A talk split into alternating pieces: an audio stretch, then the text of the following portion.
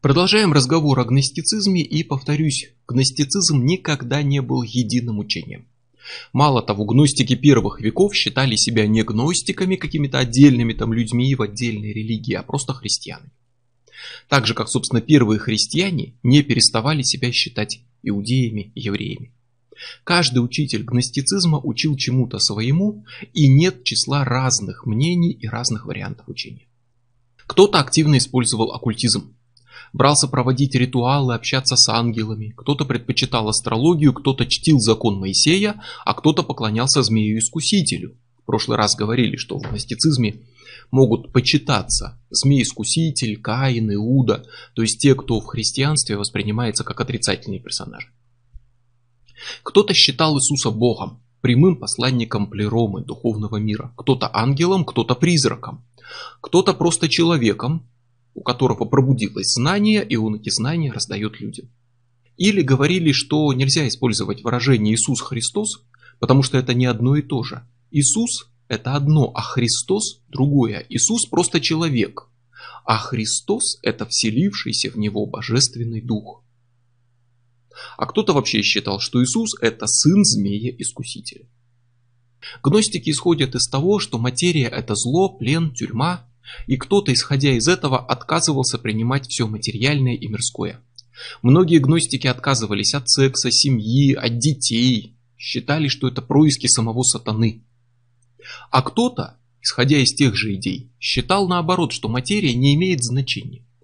Материя – это временное пребывание, тюрьма, плен, да, но истинная жизнь, она в духе, а не в материи. Поэтому то, что мы здесь творим в материи, значения не имеет. Поэтому, например, внебрачный секс – это обычное дело. Ну, секс и секс – это просто тела, дух это не затрагивает. Что творят тела – неважно.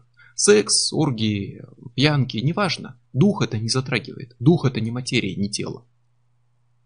Кто-то отказывался от вина и лекарств, кто-то считал, что спасение заключено в нарушении заповедей. Потому что заповеди традиционных религий установлены демиургом, богом-тюремщиком, врагом людей, и заповеди помогают ему держать людей в своей власти. А поэтому нарушать заповеди и совершать то, что считается грехом, это путь к свободе. И надо делать то, что религия запрещает. То есть гностицизм, он еще даже более разнообразен, чем раннее христианство. И у каждого именитого учителя своя версия. Вот о них и поговорим. И, во-первых, Валентин, гностик и античный философ, возможный автор Евангелия истины, которая стала частью библиотеки на Кхамате, про которую говорили в прошлый раз. О нем мало что известно. Вероятно, он родом из Африки, принял христианство и, возможно, был учеником Павла. Апостол Павел вообще порой в почете у гностиков, не всегда, естественно, но именно порой. Потому что он не знал Иисуса лично и был врагом христиан, а потом пережил некое видение, принял Иисуса и стал христианином, стал апостолом. То есть с точки зрения гностиков, вот это в нем проснулся гнозис. Изнутри проснулись знания, которые он понял не с чужих слов, а сам. Стал апостолом, не зная Иисуса, обрел знания изнутри, значит он настоящий гностик. Валентин, возможно, был его учеником. Он приехал в Александрию, где гностицизм был в большом почете, потом в Рим и основал свою философскую школу и боролся за место епископа Рима. А тут надо учесть, что всех епископов тогда звали папами. И епископ Рима это тот, кого мы сейчас зовем римским папой. Так что Валентин, гностик, пытался стать римским папой. В середине второго века фактически пытался возглавить церковь. У него не получилось. Но если бы получилось, возможно сейчас у нас была бы совершенно другая история христианства, другая религия, если бы действительно христианскую церковь раннюю начали возглавлять гностики. Но все-таки папой Валентин стать не смог. Валентин учил, что истинный Бог это абсолют, который пуст, невидим и вечен. У него нет ни внешности, ни имени. Он создатель плеромы, в которой было 30 эонов, и София младшая из них. София была последней, но она хотела слиться с Богом, она хотела быть к нему ближе. Лезла без очереди, отринула своего супруга, кинулась к вот этому Богу Абсолюту, но все равно не смогла его достигнуть. не настолько была хороша. Это вызвало печаль, страх, смятение, и вот эти чувства породили Ахамот, что-то вроде низшей эпостаси Софии. София вернулась на свое место там в самом конце Плеромы, а Ахамот, печаль, страх и смятение Софии, в собственном образе, как нечто такое противоестественное и чужеродное, была изгнана из Плеромы, упала в материю, там застряла, и главное, что Ахамот родила Демиурга. А Демиург создал архонтов. Архонты теперь правят материальным миром, как наши тюремщики. Иисус пришел в материальный мир, чтобы спасти Ахамот. Они как муж и жена, и он пришел, чтобы освободить ее из плена материи. Он был рожден просто как обычный человек, но когда его крестили, Иоанн Предтеча, когда его крестил в реке, на него сошел как раз таки спаситель Плеромы, то есть в него вселился дух. До крещения Иисус был просто обычный человек. А после крещения он, можно сказать, стал одержим вот этим божественным духом. Сам Демиург правит материей и понятия не имеет, что есть кто-то выше него. Он не знает ни о плероме, ни об истинном Боге и считает Богом себя. То есть он как раз именно не столько зло, сколько невежество. Он создал планеты, звезды, человека. И вот как раз у Валентина, прежде всего, люди теперь делятся на гиликов, психиков и пневматиков, как говорили, на людей с разным потенциалом спасения. Иисус пришел в материю и проповедовал для самых совершенных людей, для пневматиков. Они узнают через него правду об истинном Боге, а о плероме они становятся ангелами и входят в плерому вместе с Иисусом и Ахамот. Они станут частью духовного мира. А материя в результате с гиликами с телесными людьми, которые тут останутся, сгорит. Демиург и люди среднего звена психики, они поселятся в некоем промежуточном среднем мире, который уже не материя, там будет получше, чем здесь, но который и не часть плеромы, то есть они застрянут где-то в сумеречной зоне без шансов на окончательное спасение. Гилики погибнут вместе с материей, психики вместе с демиургом застрянут где-то посредине, а пневматики спасутся и станут ангелами. А до тех пор люди заперты в мире абсурда, материальном мире, где нет ни цели, ни смысла, где все иллюзия и невежество, и только гнозис смысл всему придает. Познание сути мира, конечной реальности рассеивает иллюзии, и человек освобождается, как в буддизме практически. Только познание абсолюта дает искупление, спасение. Все страсти и грехи, там недостатки человека происходят от невежества, а знание их разрушает. Не надо верить, не надо надеяться, что Иисус искупил грехи и так далее, надо просто стремиться к знанию. Не надо каяться, не надо чувствовать себя виноватым. Исповедоваться, надо понять, что все вокруг творение невежественного демиурга, отринуть привязанности и познать истинную природу мира. Мир вокруг неправильный, несовершенный, мир болен, и человек тоже болен. И его болезнь называется гелетизм, то есть склонность быть геликом. Гелитизм – это склонность к телесному. Жажда денег, секса, власти для Валентина – все это буквально болезнь. Есть другая болезнь – психизм. Стремление быть психиком, которое делает человека рабом правил, догм, каких-то абстрактных мудрствований, морали, которые заменяют живой внутренний опыт. И только пневматики свободны от этих болезней. А Иисус, Он не столько спаситель, сколько целитель. Он пришел дать духовным людям, пневматикам, лекарства от вот этих болезней, исцелить их дух. Валентина никогда не обвиняли в ересях. Он оставался видным деятелем христианской церкви. Напомню, то есть гностики, христиане, а то и иудеи, они в те времена особо между собой не разделялись. Во втором, в третьем веке у Валентина было много последователей, он прям таки вот один из столпов гностицизма. Он и его последователи не отрицали полностью там секс, семью, детей, но считали, что вступать в связь сексуальную только из похоти ради самого секса, вот это как раз и есть гелетизм. И тот, кто так поступает, никогда не сможет достигнуть истины. Они признавали детей и признавали секс ради деторождения. А вот страсть животную, которую человек не контролирует, они отрицали. Человек должен не впадать в телесные привязанности, а поэтому должен смирять и контролировать свои страсти и управлять всеми своими телесными желаниями. Но тем не менее они не отрицали детей, семью и так далее. А вот второй столб гностической мысли относился к вопросу куда как строже. И это Василит, еще один видный гностический учитель, житель снова Александрии, снова живший во втором веке, и опять-таки, если верить легендам, ученика апостола, но на сей раз Петра, а не Павла. Говорят, что им было написано собственное Евангелие от Василида, но оно не сохранилось. И о его учении можно судить только по критическим отзывам. Отзывы достаточно противоречивые, но его гностическая школа существовала после него еще века. И согласно Василиду, в начале всего был Бог. Несущий, непроявленный, но заключающий в себе потенциально все. Тоже похоже на каббалистические концепции. А от него происходят, как его эманации, остальные духовные существа, которые все более и более низкого порядка. В том числе там София, Демиург и 365 ангелов, которые управляют материальным миром. Демиург появился на свет невежественным, неспособным понять, что существует дух и сила над ним, он уверен, что он настоящий высший бог и нет никого выше него. Он принял себя ошибочно за истинного Творца и попытался создать мир, но не смог. Сотворил что-то вроде проекта, моделей, а другие существа, еще более низменные, такие низшие демиурги, доделывали потом все за него. То есть он как начальник такой, который идею подбросил, а потом нанял рабочих, которые уже, собственно, воплощали все это в жизнь. Василит не одобрял сексуальность, не одобрял супружество, но допускал их в силу необходимости.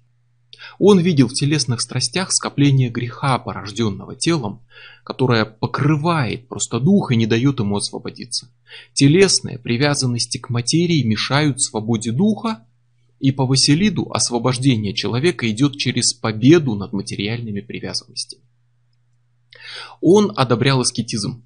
Он призывал не избегать страданий. Считал, что страдания помогут понять, что материя, в том числе и тело, это зло и тем самым перебороть привязанность к ней. И каждый его ученик начинал с практики пятилетнего молчания. Давал обед и буквально пять лет просто жил как немой. Ему было запрещено даже слово произносить. Это чтобы он отделил себя от активного взаимодействия с материей, погрузился в себя и нашел там внутренний гнозис. Василит призывал отвергнуть Ветхий Завет, как наследие Иеговы, Демиурга, врага людей, и также, согласно Василиду, Иисус это человек, а Христос это дух, который в него вошел. То есть Иисус это носитель, а Христос это вот божественный дух. И Иисус фактически был одержим. И он никогда не был распят. Он создал иллюзию. И на самом деле вместо него казнили Симона Киринейского. То есть в Ветхом Завете это человек, который часть пути несет крест вместо Иисуса. По мнению Василида, он так и донес крест до места, и его и распяли, ошибочно принимая за Иисуса. Иисус стал земным сосудом для высшей духовной силы, которая способна достучаться до заключенного в каждом человеке духа божественной искры. И те, в ком эта искра еще сильна, услышат его слова, познают мир и будут спасены. И в конце времен все они смогут вернуться в плерому, духовные люди уйдут в дух, будет восстановлен правильный порядок вещей, а в убогом материальном мире исчезнут все знания и представления о духовности. Материя продолжит существовать, но лишенная духа, религии, веры и вообще всех духовных представлений. Еще один наш герой, гностик Маркион Синопский, который жил опять-таки в начале второго века, потомственный христианин, сын епископа, богослов и первый человек, который попытался составить набор книг, который потом назовут Новым Заветом. И, разумеется, он гностик. Причем он отказывался признавать Ветхий Завет, поскольку там написано о Иегове, а это Демиург, это самозванец и враг человечества. Машах, Мессия, который предсказан в Ветхом Завете, которого ждут иудеи, с точки зрения Маркиона, не просто не Иисус, но и вдобавок никто иной, как посланец врага, и значит еще один враг. Маркион считал, что Машах иудейский придет, чтобы сплотить всех под знаменами Демиурга и Иеговы, станет всемирным царем и установит царство страданий и мучений. А спасены от этого будут только те, кто познал духовный мир, покинул материальные тела и вернулся в плером. Он отрицал достоверность и точность первых вот Евангелий от Марка, Матвея, Луки, Иоанна. Они уже к тому времени появились но они еще не были единственными каноническими, канон еще не сформировался, было много Евангелий. Так вот, Маркион как раз эти Евангелия, будущее канонически отрицал, считал, что в них много ошибок и искажений. Вместо этого он предложил одно Евангелие, похожее на измененную версию Евангелия от Луки. Ну или с точки зрения Маркиона не измененную, а избавленную от ошибок и подделок версию Евангелия от Луки. Добавил к нему десяток апостольских посланий. И вот это одно Евангелие плюс послание, это первая попытка составить Новый Завет, попытка, сделанная гностиками. То есть первая версия Библии это версия, составленная гностиками именно. И Маркион считал, что только Павел понял суть учения Иисуса правильно. И считал себя его последователем. Дело в том, что Иисус, строго говоря, он изначально даже в Нагорной проповеди говорит, что надо соблюдать иудейский закон. Он подчеркивает, что ни одна заповедь закона Моисея, их там 613, не отменяется.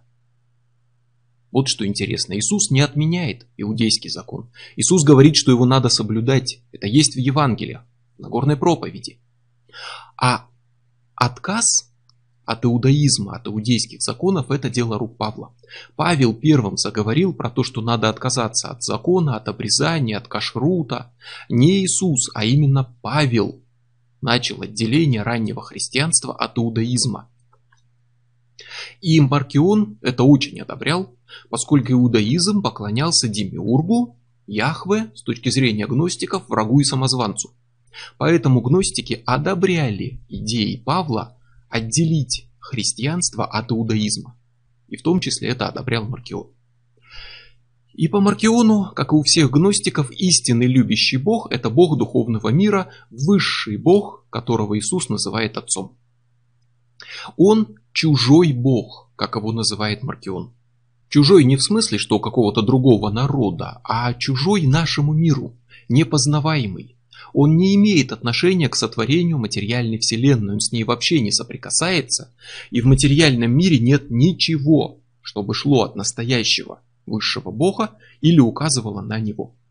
Вот поэтому он чужой, он чужой для нашего мира. А вот Иегова – низший Бог, несовершенный Творец, и их нельзя путать между собой. Мир – творение низшего Бога. Маркион называет мир чахлой обителью. Человек сотворен тоже, разумеется, низшим богом, но высший бог избрал человека объектом своей любви, ну, потому что сотворен так сотворен, но не выбрасывать же теперь. Поэтому высший бог старается людей спасти и забрать к себе в духовный мир. Сам мир по Маркиону поделен на три неба. На первом небе живет высший бог, на втором низший бог, а на третьем, самым низменном, ангелы. Высший Бог послал Иисуса как своего сына, чтобы помочь людям вырваться из плена. Но Иисус был убит по указаниям Бога низшего, Творца материи, который тут действует просто из ревности. Вот он завидовал высшему Богу и хотел тоже что-нибудь сотворить. Почему высшему Богу пришлось посылать Иисуса? Сын был нужен потому, что высший Бог не имеет связи с материей. Он чужой Бог, он не может соприкасаться с материей. А сын это посредник между материей и Богом. И Иисус не был рожден.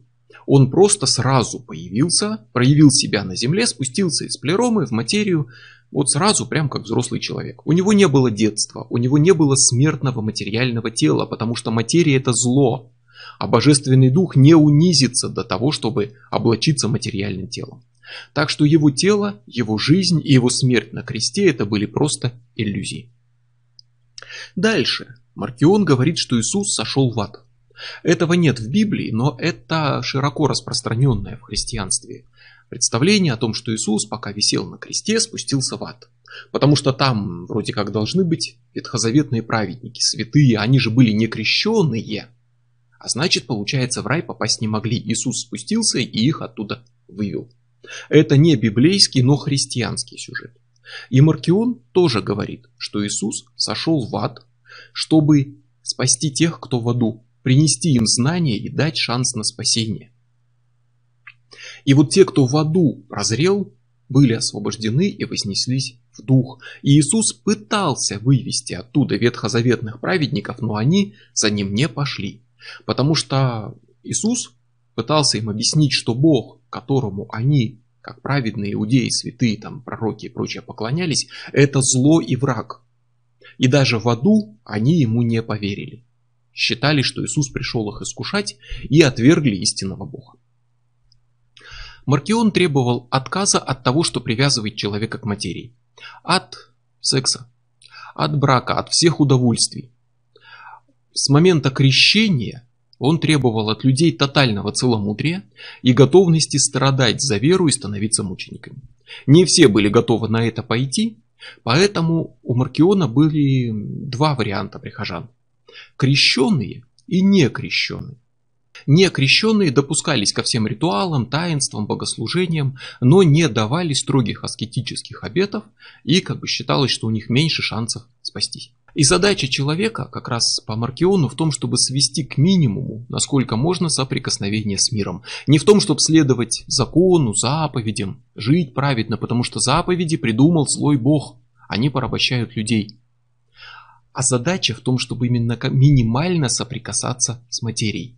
Поэтому воздержание, поэтому диета, поэтому как можно меньше вещей должно быть у человека, одежды и так далее.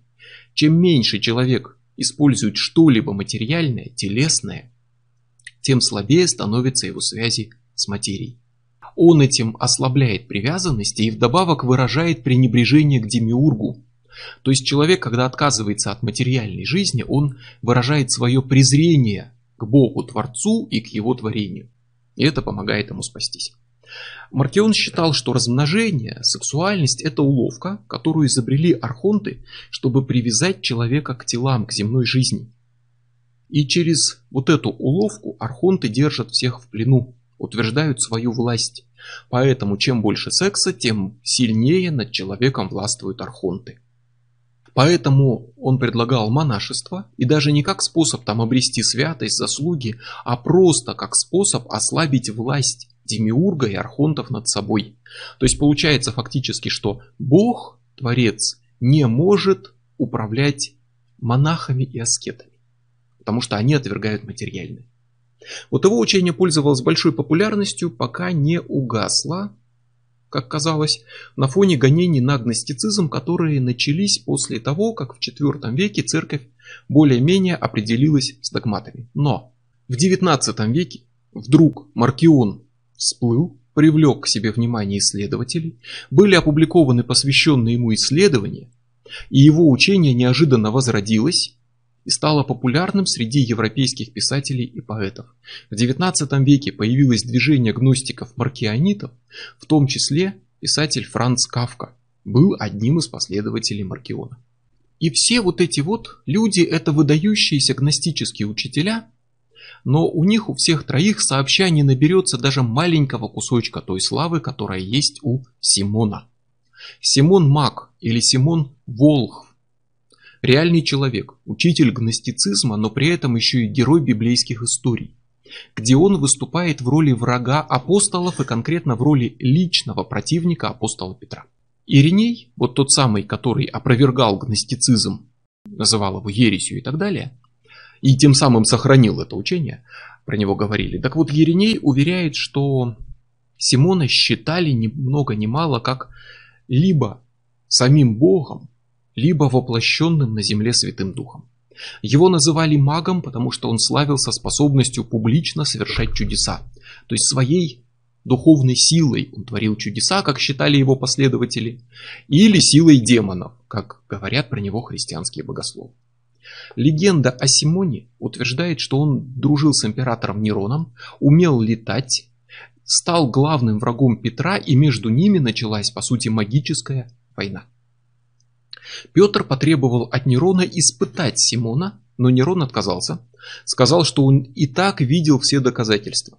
Потому что Симон на его глазах воскресил труп, которому три дня назад отрубили голову. Петр на это ответил, что раз он, Петр, лично этому свидетелем не был, то чудо не засчитывается. На это Симон пожелал Петру быть съеденным собаками, после чего появились из ниоткуда собаки и напали на Петра. А Петр начал молиться о спасении, и собаки опять исчезли. Симон взялся в ответ на это взлететь силой своей магии, а Петр не позволить ему взлететь. Симон прыгнул с крыши и полетел. И вот здесь, по утверждениям уже христианской церкви, демоны держали его в воздухе, а Петр своей молитвой демонов изгнал, Симон упал и разбился. То есть, по сути, это история такая о битве двух магов. Легенда о магической войне. Но легенда легендой. А Симон, вероятно, родился среди самаритян. То есть это до сих пор существующая малочисленная религиозная группа внутри иудаизма. Вот как библейское выражение «добрый самаритянин», вот это они. Самаритяне – это иудеи, которые отрицали иудейский храм, отрицали принятые среди других иудеев книги и склонялись к самым старым формам иудаизма, которые в других местах вышли из употребления. Так вот, Симон, вероятно, был самаритянин, а потом мог быть одним из учеников Иоанна Крестителя и мог быть лично знаком с Иисусом. Он руководил своей философской школой, гностической, но со своими особенностями, со спецификой и имел много учеников. И учил он тому, что начало всего это огонь. Как в Библии сказано, Бог есть огонь пожирающий. Но это не буквальное пламя, а духовный огонь, изначальная сила. Изначальное состояние мира, в котором есть мужской принцип и женский. Мужской – динамис, то есть сила, а женский – энойя, то есть мысль. И мужской принцип – это вот по сути Бог изначальный, духовный, а энойя, его женская ипостась – это воплощение его мыслей. То есть Бог и мысль Бога, вот так можно сказать. И вот вместе они породили космос и шесть эонов. Небо, землю, солнце, луну, воздух и воду. Эноия также мать всех ангелов, которых она создала по воле настоящего Бога. Но некоторые из этих ангелов оказались завистливыми, ревнивыми, такие трудные дети, которые отказались почитать отца и мать и ушли из семьи и об истинном Боге забыли. И они пошли по кривой дорожке и скатывались в материю. Мать пыталась их вернуть, они прихватили ее с собой, и она стала пленницей материи, пленницей человеческого тела вместе с ними. С тех пор она меняет тела, перерождается, живет многие жизни, но не может вернуться в духовный мир. Пыталась детей вразумить, а в результате вместе с ними оказалась в беде. И вот эта Энойя, она перерождается в разных телах, в том числе она была Еленой Троянской. Чтобы ее спасти, высший бог, собственно, ее не бросил в беде, он проявил себя в материи, в человеческом теле в виде Иисуса. Демиург у Симона не выделяется отдельно как какой-то важный персонаж, и материя здесь это скорее такая коллективная поделка всех мятежных ангелов вместе. Симон учил, что Бог из Ветхого Завета – это именно Бог-самозванец, а змей-искуситель достоин почитания, потому что он первый, кто дал людям знание, а знание спасает. Еще он учил, что покой и умиротворение вредны, потому что тот, кто пребывает в покое и довольстве, тот не развивается, ему нет нужды двигаться вперед. Человек развивается через борьбу, конкретно через борьбу с покоем. Как современные тренеры личностного роста там и прочие, которые все время повторяют, что надо выйти из зоны комфорта. Пока человек в зоне комфорта, нет развития. Вот они сами того не знают, но они повторяют эту мысль залетающим гностиком Симоном. Симон считал, как и другие гностики, что материальное это грех, и предпочитал аскетизм и воздержание. У него была спутница по имени Елена, которую он считал очередным воплощением Энои, и считал, что он, собственно, ее нашел и должен ее освободить, потому что он сам воплощение Бога на земле. И что он являлся к одним людям как отец, к другим как сын Иисус, принимал разные формы, которые разные люди могли осмыслить и принять. И все это вот этот единый божественный дух, который спустился на землю. Отец, Сын, Иисус, Симон, Елена. Все это божественный дух, бродящий по земле. Еще одна большая группа гностиков, о которой мало что известно из первых рук, это афиты. Даже Ириней в своей «Против ересей», когда описывает гностическое учение, рассказывает про афитов с чужих слов. То есть он пересказывает то, что ему рассказали другие люди, что вроде бы афиты делают вот так. Поэтому про них известно очень мало. Кто их создатель, как они появились, неизвестно. Тем более, что скорее всего афитами называли сразу многие группы, обобщенно всех, у кого использовался символ змеи.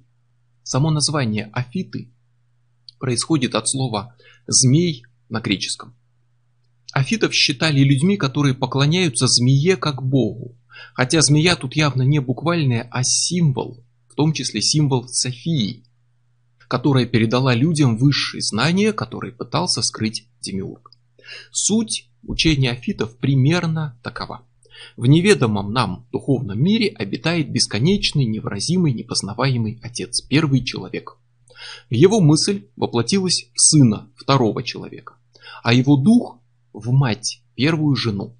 От них происходит третий человек, Христос, свет мира. И все они вместе вчетвером высшая церковь. В духовном мире. Но часть небесного света была утеряна и попала в мир первозданного хаоса. И из нее там зародилась материя.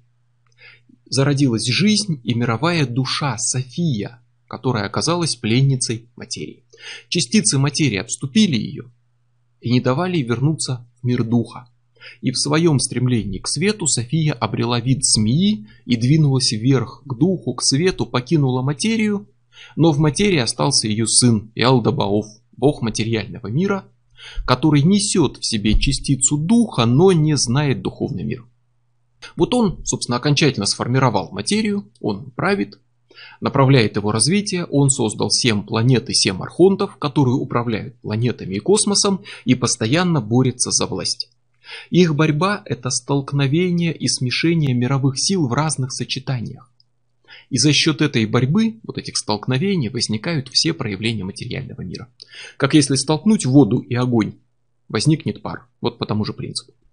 Сам Иалдабауф, как положено в такой ситуации, возгордился, возомнил себя истинным богом и объявил, что нет кроме него никакого истинного бога. Он сотворил человека, чтобы было кому его почитать и боготворить. Получилось плохо.